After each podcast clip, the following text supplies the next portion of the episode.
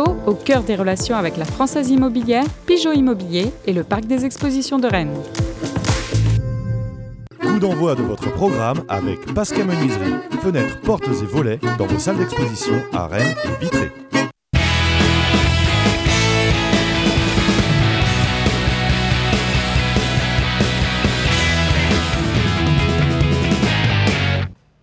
Madame, Monsieur, bonjour. Merci d'être avec nous pour une émission spéciale pleine lucarne au lendemain de la défaite du Stade Rennais à Séville lors de la deuxième journée de la Ligue des Champions. Une émission un peu plus courte que d'habitude, réalisée dans des conditions un peu particulières. Vous le voyez, on est devant le stade Sanchez-Pirjuan. Le match s'est achevé il y a quelques minutes tout juste et on a été littéralement éjecté du stade.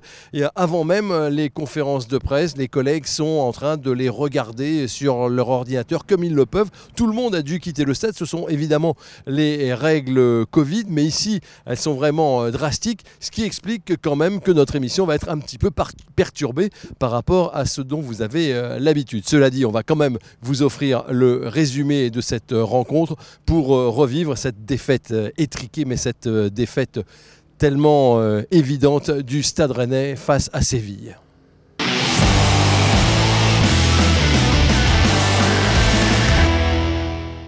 Ce fut un match très compliqué, 23 tirs à 2 au bénéfice des Sévillans avec cette reprise de Mounir sur la barre après 6 minutes, un premier quart d'heure extrêmement compliqué pour euh, le Stade Rennais.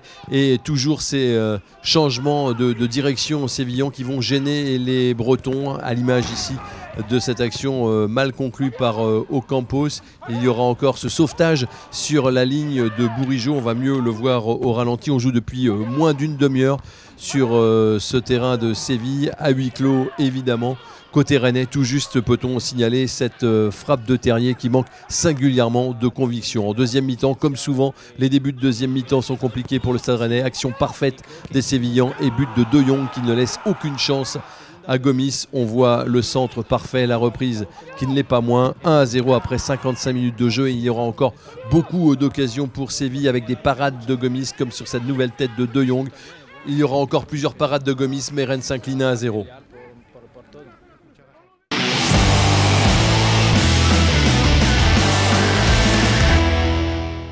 Voici donc le classement après deux journées de Champions League. Sans surprise, les équipes annoncées comme favorites du groupe sont en tête. Chelsea et Séville comptent 4 points. Krasnodar et le Stade Rennais ne comptent qu'un point. Comme à l'accoutumée, nous avons essayé de savoir ce que les confrères qui étaient dans la tribune de presse avec nous ont pensé de ce match. Vous n'entendrez pas aujourd'hui les collègues de West France. Ils ont dû partir très rapidement au coup de sifflet final pour aller travailler à leur hôtel. Mais il y en a quelques-uns qui sont restés avec nous et voici leurs analyses. Ouais, Rennes est tombé sur euh, une équipe euh, bien plus forte qu'elle, sur une marche qui était beaucoup trop haute pour le, Stade Rennais, surtout dans sa configuration de ce soir, sans Eduardo Camavinga, sans Steven Nzonzi, quoi qu'on en dise, les deux absents ont pesé parce que c'est surtout au milieu de terrain que Rennes a été mis en difficulté. Jonas Martin et Clément Grenier n'ont pas réussi des performances suffisantes pour, pour pallier ces, deux absences. Et, Rennes a été en, grande difficulté dans l'utilisation du ballon aussi, dans les ressorties de balles depuis derrière. Ça a été très très compliqué du début à la fin pour les Rennais qui se sont procurés zéro grosse occasion. C'est pas n'importe qui en face, c'est le FC Séville. Mais avec la blessure rapide de, Rougani, derrière celle de Bourigeau, ça a été un match très très compliqué pour utiliser le langage tauromachique. Les faenas se sont multipliés, on attendait les stockades. Elle a eu lieu à la 55e. On a bien cru que ça allait durer pendant 90 minutes. On a espéré, il faut le dire, que ça tienne.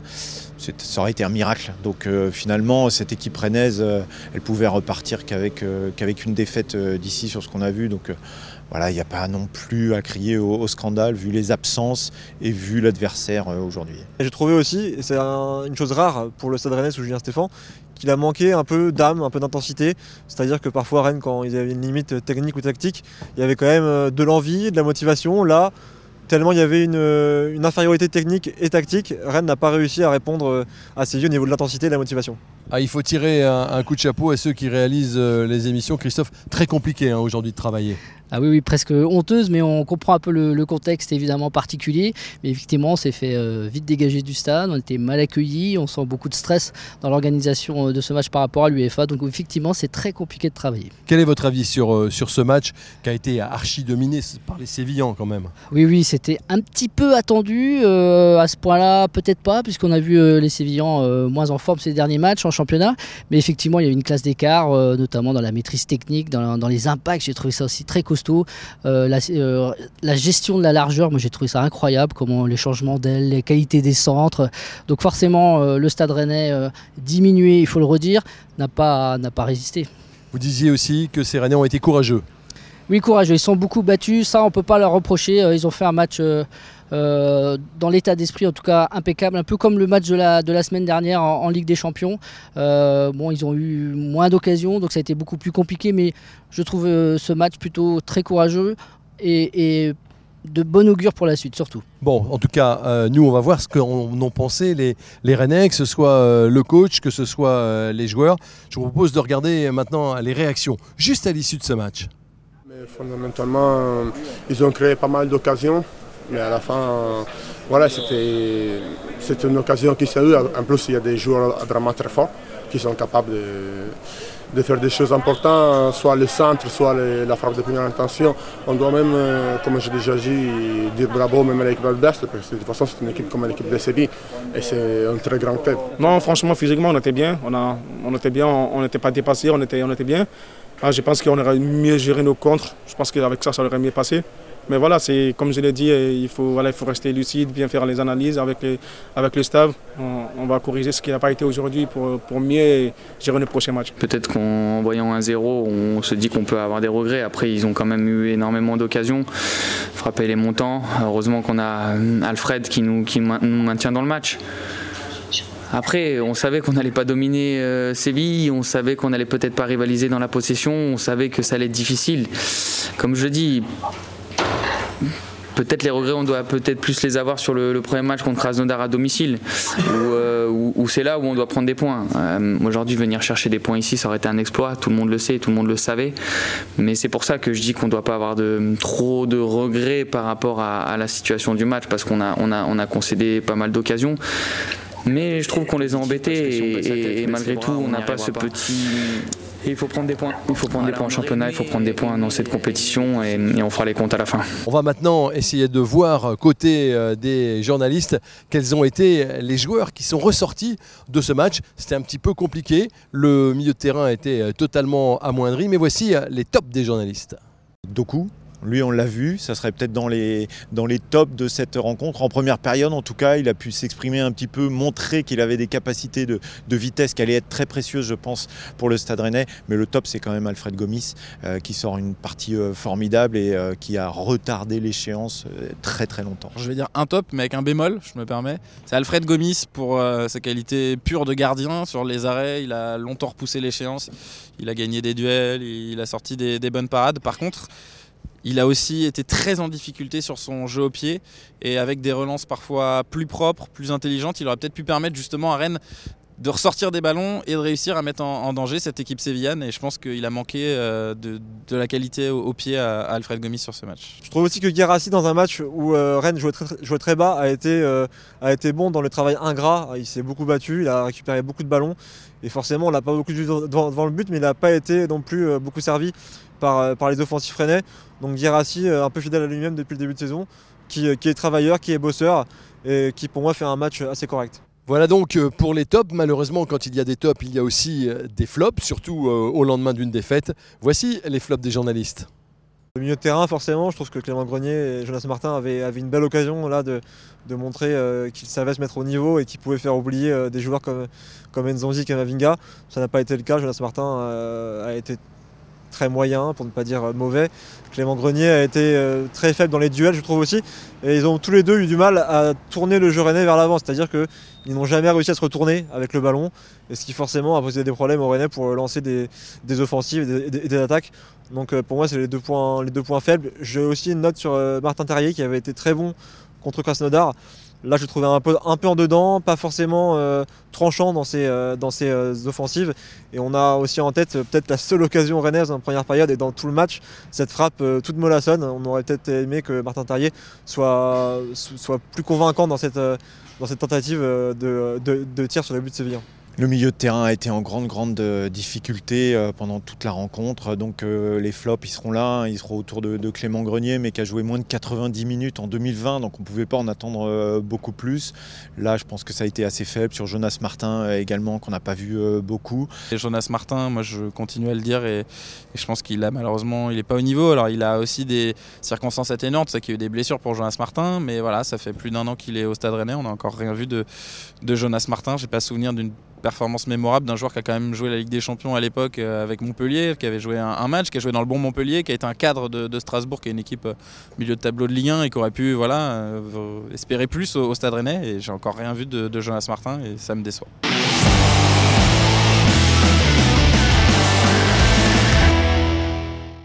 Les notes après ce match, elles correspondent bien à ce que vous avez entendu de la part des journalistes. La meilleure note pour Gomis, 6,6.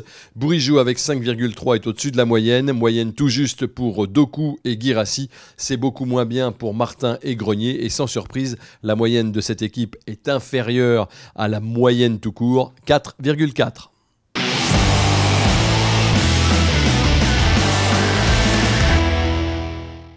Dans la rubrique des tweets, un habitué, le footix du SRFC. Le comble pour ce soir, c'est qu'il va nous manquer un joueur qui a de la bouteille. Hommage bien sûr à Steven Nzonzi. Très drôle, Cyril Longchamp, le plus beau geste de Rougani ce soir, c'est sans doute celui d'avoir réussi à trouver une photo de lui pour illustrer ce match. Doku a fait 24 courses à haute intensité en une période, sachant que Payet serait évacué pour embolie pulmonaire au bout de 4 seulement. Bien joué, Riyad Slimani. Et puis évidemment, il fallait que ça arrive, cher UEFA, afin de vous faciliter la tâche. La liste des actions menant à une suspension d'un match. Ocampos, par exemple, a frappé sur un panneau publicitaire suite à une action manquée sous l'œil des caméras, ce qui aurait pu choquer les plus sensibles. Cordialement, c'est bien vu, 29 Périgues. Je vous disais tout à l'heure que le milieu de terrain rennais a été décimé pour ce match euh, à Séville. La mauvaise nouvelle est arrivée hier après-midi avec la suspension à effet immédiat de Steven Nzonzi pour avoir shooté, semble-t-il, dans une euh, bouteille d'eau. Ça fait beaucoup réagir sur les réseaux sociaux. Les supporters rennais l'ont peut-être un peu en travers de la gorge. Voici l'analyse des confrères. Vous voulez dire qu'il y a un complot derrière le stade rennais Vincent Non, c'est vrai que c'est bizarre. on pourrait euh, imaginer que la sanction, comme en championnat, eh bien, elle arrive pour le match qui a lieu 15 jours après, euh, qu'il ne soit pas sanctionné euh, directement, surtout pas au moment où vous allez prendre l'avion, où le groupe est. Parce que c'est un peu une double peine quand même, puisqu'il y a une sanction pour le joueur et en plus c'est tout le groupe là qui est pénalisé. Est-ce que si un gros club avait eu un un tel fait de jeu, une, Juventus ou un Barcelone euh, avec Messi, est-ce que le joueur aurait été suspendu? Pas sûr, c'est vrai que ça rappelle un peu cet épisode d'Arsenal avec, euh, avec des matchs, avec la casette qui avait été finalement pas, pas, euh, pas suspendu pour la rencontre.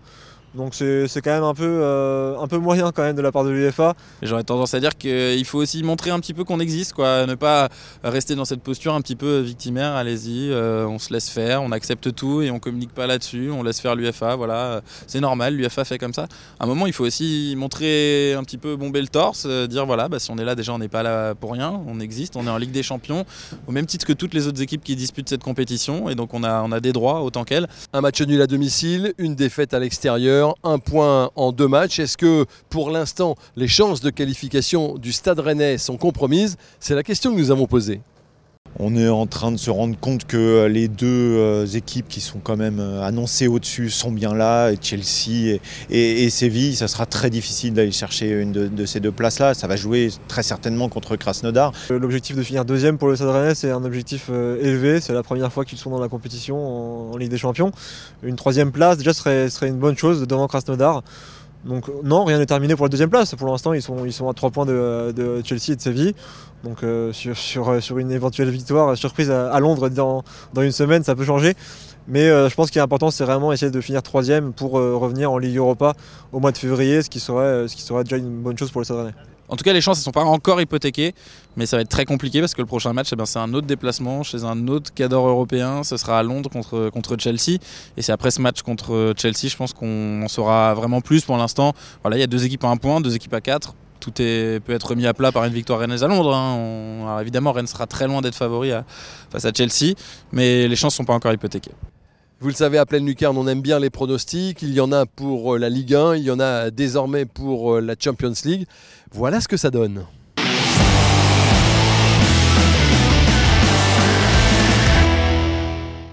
Le classement des pronos de la Champions League, les journalistes les moins optimistes évidemment sont en tête de ce classement.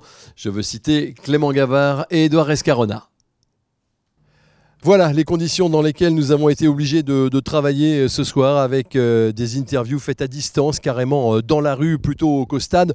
En tout cas, on espère que vous nous avez suivis, que vous avez apprécié cette émission un petit peu particulière, il est vrai. Les prochains rendez-vous pour le Stade Rennais, eh bien, c'est samedi face à Brest, alors que le confinement national aura débuté. Après, il y aura un déplacement à Chelsea. Et pour revoir ces Sévillans qui ont fait forte impression, eh bien, il faudra attendre le 8 décembre prochain. Et ce jour-là, ils viendront au Roison Park. Ce sera vraisemblablement encore un match à huis clos. Merci en tout cas de nous avoir suivis. Merci d'être fidèles à Pleine Lucarne et à les Rennes.